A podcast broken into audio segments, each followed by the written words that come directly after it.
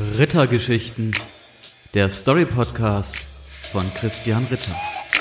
Hochzeiten sind ja im Grunde genommen nichts anderes als ein amateurorientierter Crowdfunding. Was machen Sie heute schon wieder hier, Leonis Mutter? Ich finde es gut, aufgrund meines Tiernamens in diesem Text vertreten zu sein und dass ich mir endlich mal Perverseste, das ich jemals gesehen Wir habe. waren vielleicht zuerst da. Vier Wochen später. The Joy of Skiing. Oder wenn du nicht aufpasst, dann Michael Schumacher. Empfang. Mi chiamo Christian, sono tedesco, vino bianco, grazie. Mit diesem als meinem kompletten Wortschatz im Gepäck verbrachte ich ein Skiwochenende in den italienischen Alpen. Die Eltern meines Freundes hatten geladen, denn sie fanden, nach drei Jahren Beziehung könnten sie auch mal den Mann an der Seite ihres Sohnes kennenlernen, ihres Sohnes, der erst vor einem halben Jahr auf die Idee gekommen war, sie über seine Homosexualität zu unterrichten. Der Schock darüber hielt sich ihrerseits ziemlich in Grenzen. Wenn ich die Lage richtig interpretiere, fanden sie es weitaus schlimmer, dass er sich ausgerechnet einen Deutschen als Freund aussuchen musste, einen Deutschen, der nicht mal ein Auto hat. Grande Delusione. Ich hingegen war außerordentlich gespannt, die Person kennenzulernen, hinter der ich für alle Zeiten die Nummer zwei sein würde. Denn für einen richtigen Italiener, sei er 5, 25 oder 79, steht eines unverrückbar fest. Zuallererst kommt La Mamma, dann kommt lange nichts, dann das Auto. Die Kommunikation beim groß aufgetischten Essen gestaltete sich einigermaßen schwierig. Bis auf die fünf eingangs erwähnten Worte spreche ich kein Italienisch. Andersherum sprach die Tischgesellschaft nichts anderes als Italienisch. Als relativ beruhigend empfand ich, dass ich selbst mit den passenden Sprachkenntnissen keinerlei Gelegenheit gehabt hätte, mich einzubringen, denn Pausen waren nicht vorgesehen. Das Tischgespräch klang für mich nach einer wohlkomponierten Sinfonie der Vokale, Worte und Sätze, von denen ich beim besten Willen nicht sagen konnte, wann sie endeten und wann neue begannen, sprudelten aus einer nie versiegenden Quelle. Stellvertretend für alle schnappte ich gelegentlich nach Luft und verstand nichts. Außer in etwa Ciao ragazzi, allora andiamo Montepulciano e tenersi per mano, andare lontano la felicità. Felicita? Dass das Gespräch auch gelegentlich um mich kreiste, erahnte ich als entweder von Christian oder von Il Tedesco senza macchina die Rede war, vom Deutschen ohne Auto.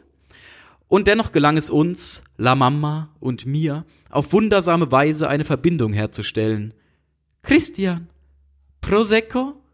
war die Frage, die alle Dämme zum Einstürzen brachte. Prosecco, war meine Antwort. Mehr Worte waren nicht nötig. Und so fanden wir eine Lingua Franca, die perlte und sprudelte und die uns vereinte, die Sprache des Prosecco. Aufwärts. Es gibt viele Wege, einen Berg zu erklimmen. Schlepplift, Sessellift, kleine Gondel, große Gondel.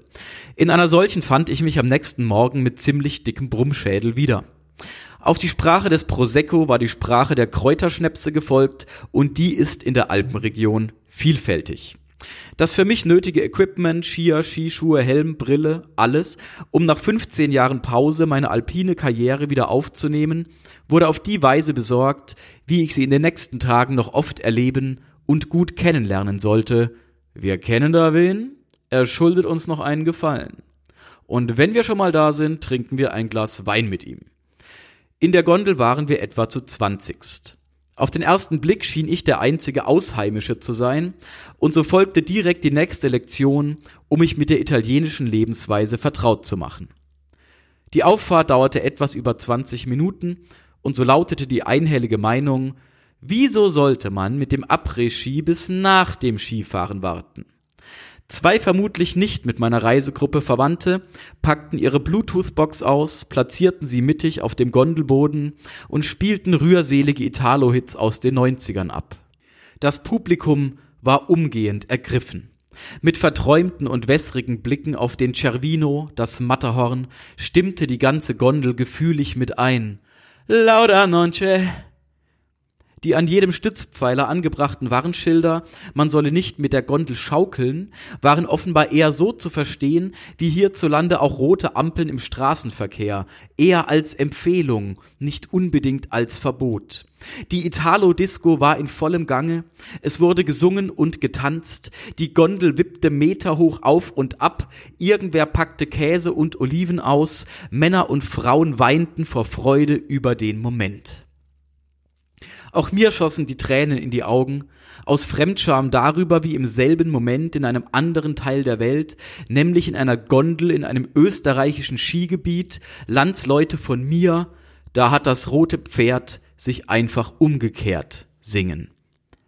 Die Fliege war nicht dumm, sie machte Summ, Summ, Summ. An der Bergstation der Gondola angekommen, verabschiedeten wir uns mit Umarmungen, Küsschen und Brimborium, von den neuen Freunden fürs Leben. Skischule die Entscheidung darüber, ob ich auch mit den Eltern meines Freundes über gemeinsamen Trinkgenuss hinaus eine gute Freundschaft aufbauen würde können, stand unmittelbar bevor. Sie luden zur Vorführung. Vorgeführt werden sollte ich, beziehungsweise mein Talent auf den Brettern, die für die Familie die Welt bedeuteten, denn beide ich hatte es bislang noch nicht erwähnt, sind Skilehrer. Ein kleiner gedanklicher Exkurs zum Beruf des Skilehrers. Er ist einfach faszinierend. Einerseits umhüllt alle Skilehrer eine tiefe, mysteriöse Aura, allein schon deshalb, weil sie ihr halbes Leben im Verborgenen führen, denn niemand weiß, was Skilehrer im Sommer machen. Andererseits verströmt kein Beruf der Welt eine so unanzweifelbare Autorität. Beim Skifahren gibt es keine zwei Meinungen. Es gibt nur den Berg heil runterkommen oder nicht. Und wenn Tatjana aus Ludwigsburg im Anfängerkurs denkt, ach mir ist egal, was der da vorne erzählt, ich finde, ich sollte mein Gewicht lieber auf den Bergski als auf den Talski verlagern, das entspricht eher meiner Persönlichkeit, dann hängt sie eben ganz schnell am nächsten Liftmast, die Tatjana und ihre Persönlichkeit.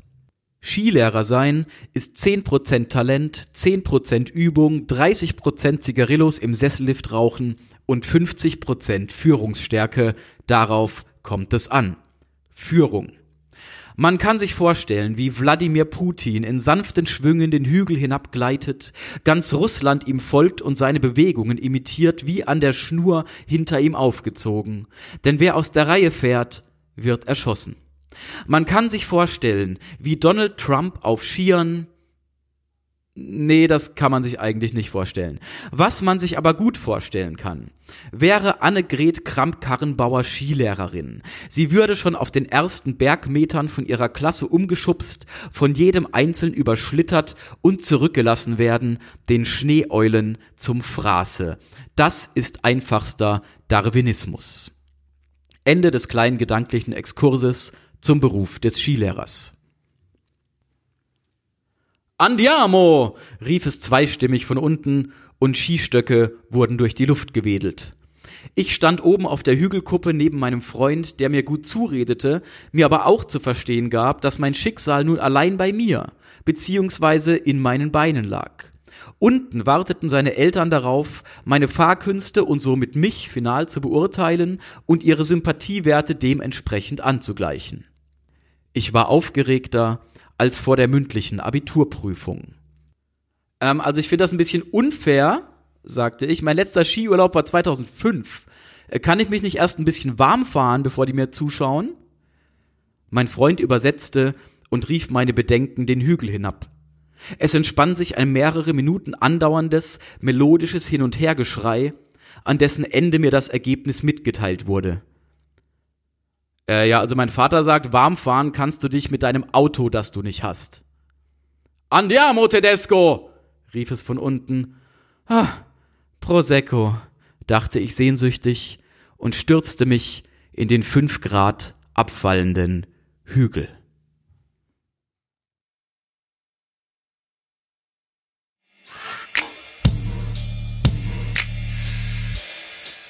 Und schon ist es wieder vorbei. Jetzt geht der Hut drum. Wenn du möchtest, kannst du freiwilligen Austritt zahlen. Unter paypal.me slash Rittergeschichten kannst du diesen Podcast unterstützen. Oder sei mal so richtig oldschool und kauf dir eines meiner Bücher. Bis zum nächsten Mal.